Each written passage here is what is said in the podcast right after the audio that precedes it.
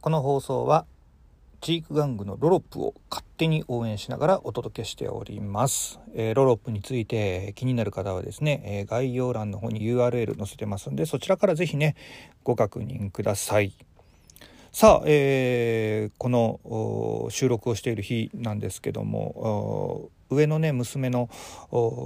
体育祭がですねちょっとございました。で体育祭がねあのまあ平日にあったんですけどあのなんか学校としても久しぶりの、えー、全員が集まってのノーマスク歓声ありの体育祭だったんですね。で娘が言ってるのがあのちょっと女子校で、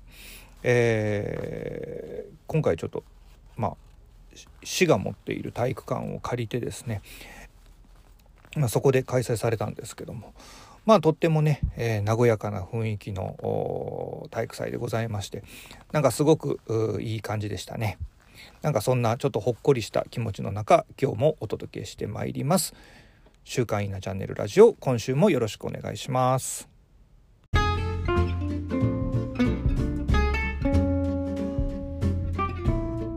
はいどうも稲本でございます、えー、福岡でコミュニケーションや情報伝達に関わる仕事をしておりますさあ、えー、今回はですねまあもうこすられまくったテーマなんでしょうけども「急がば回れ」ということについて少し話をしてみたいと思っております。えー、ちょっとね、えー、自分自身でも自戒の念を込めて、えー、ちょっとお届けしようかなと思っておりますが、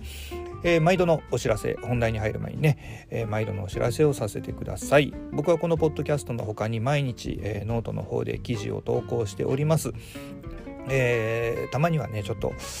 強引に作った記事だったりもありますけども、まあ、引き続きですね毎日何かしらのアウトプットをしておるというのを続けに続けて、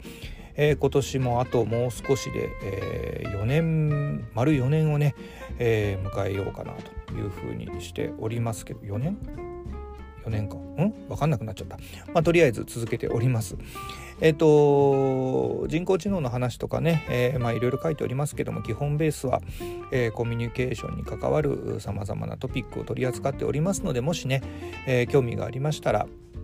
ひなチャンネルスペースノートで検索をかけていただきますとどれかの記事引っかかると思いますんでね、えー、まあそこからあマガジン辿ってもらうとか、えー、クリエイターページに行っていただくとかなどしてですね興味のある記事をですね是非読んでいただいて、えー、好きだったり、えシェアだったりしていただけると喜びますんでどうぞよろしくお願いします。さあ、えー、本題に入ってまいりましょう。えー、急がば回れですね。もう聞き飽きた言葉ですよね。で実際僕もですね、えー、僕もというかまあ誰しもなんですけどもどれだけ段取りよく暮らしていても生きていてもですね、えー、何かしらのタイミングでせかされることってありますよね。ねまあ、自分の影響自分がね、えー、準備不足だったっていうところもあるでしょうしまあとっさに外部要因で急がなければいけないっていう時あるじゃないですか。でその時にやっぱり、えー、急がば回れの気持ちって大事だなと思っております。でね急がば回れこれね、あのー、その方がね早かったりするんですよね。まあもともとその言葉が意味するところってそういうことなんですけどあのー、急ぎすぎると焦るじゃないですか。で焦るとさ大体パフォーマンスって下がるんですよね。パフォーマンスは下がるし場合によっちゃなんかミス余計なミスしちゃうしね。まあ、特にな例えばこう、まあ、仕事的なところでね例えると多分分かりやすいと思いますけどもなんか突発的なトラブルが発生してなんかそれ対応しない急いで対応しなければいけないっていう時にまあ、急ぎすぎてなんかバタバタバタバタと焦りながらやっちゃうと余計なねミスを増やして余計に時間を使ったりするこんなことありますよね。あとまあうん普段の生活でもなんか急に準備しな急になんか出かけなきゃいけないっていう時に限ってなんか忘れ物したり、えー、鍵閉めたかなとかちょっと不安が出てきたりなんかいろんな意味でパフォーマンスは下がる。まあこういう時って大体焦ってる状態なんですよね。じゃあこの焦ってる状態がを、まあ、焦ってる状態を生み出しているのは何かっていうとまあ急ぎすぎているからと言えるんではないかなと思ってます。じゃあこの急ぎすぎているっていうのはうん何が原因かっていうとまあ当然なんですけどもせかされてるからですよね。でここでやっぱりちゃんと考えなきゃいけないなと思っているのはせかされている時ってちゃんとしたことができることがまず前提じゃないですか。早く終わらせることが重要なわけではなくて本来ならばちゃんとできていることが重要でちゃんとできることを早く終わらせる正しい日本語かな。まあ若いね。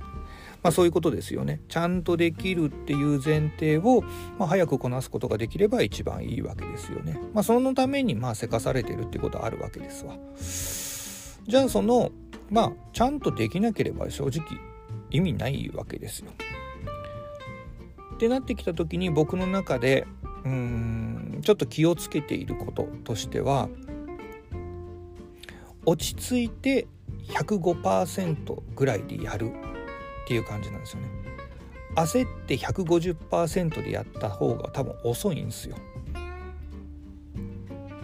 もう一回言いますね。落ち着いて105%ぐらいでやる方が焦って150ん？なんか間違ったな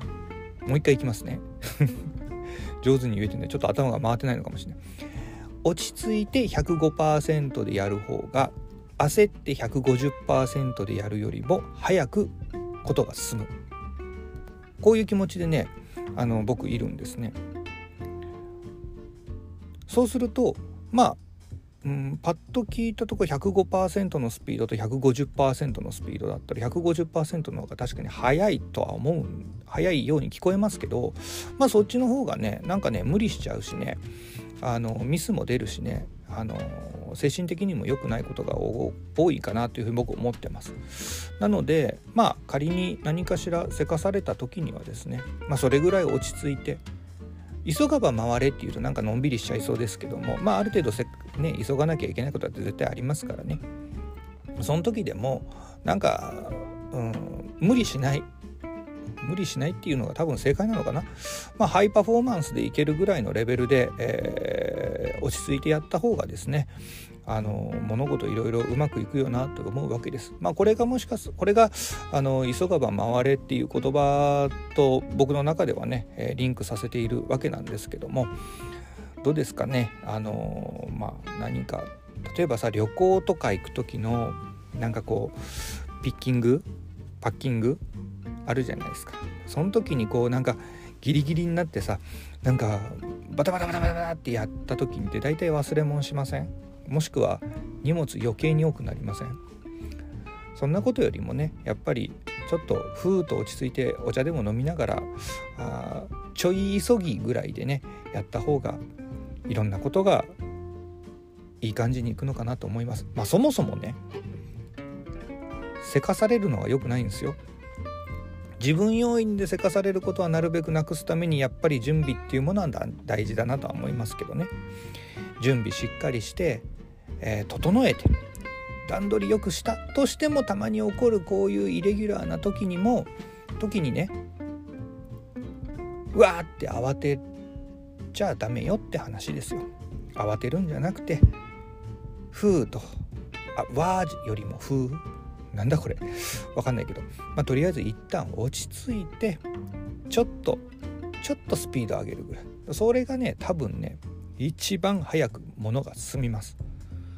僕はこれをね、えー、日々、えー、いろんな仕事の場暮らしの場でちょっと考えながら。なのでねちょっとたまにねこっちは慌ててんのに何のんびりしてんだみたいな目で見られることあるんですけども、えー、僕の中ではそっちの方が経験上早く物事が進むというふうに思っておりますので、えー、もしそういうぼ、ねえシチュエーションに僕の場合で出会った時にはあこいつ慌ててる慌ててるのを少し、えー、ごまかそうとしながら落ち着きながらやってんなというふうに思っていただければいいかなというふうに思います。まあちょっとね、えー、周囲でそういうことがいろいろ起きておりますので、えー、改めて自分に対しても言い聞かせる意味も込めて今日こんなお話をさせていただきました。まあね、あの急がば回れ本当にまあこすられにこすりにこすられまくった言葉なんでしょうけどもいまだにこういう言葉がずっと残っているっていうことはねみんな急いで回ってないってことですよ。ね残ってるってことはみんなできてないってことなんでね、えー、改めてこういった言葉をちゃんと自分の中に染み込ませて、えー、日々過ごしていきたいなというふうに思っております。まあ今回はですねこんな感じで「えー、急がば回れ」というテーマでお話をさせていただきました、えー、めっきりねなんか朝夕はあ寒くなってきましてですね、えー、1日の気温差が約10度ぐらい福岡の方では今なってますけどもね。えー、とにかく体調には本当に十分に気をつけて過ごしたいなというふうに思っております。皆さんもどうぞご自愛ください。ということで、え今回は「急がば回れ」というテーマでお話をさせていただきました。また聞いてやってください。週刊稲チャンネルラジオお相手は稲本でした。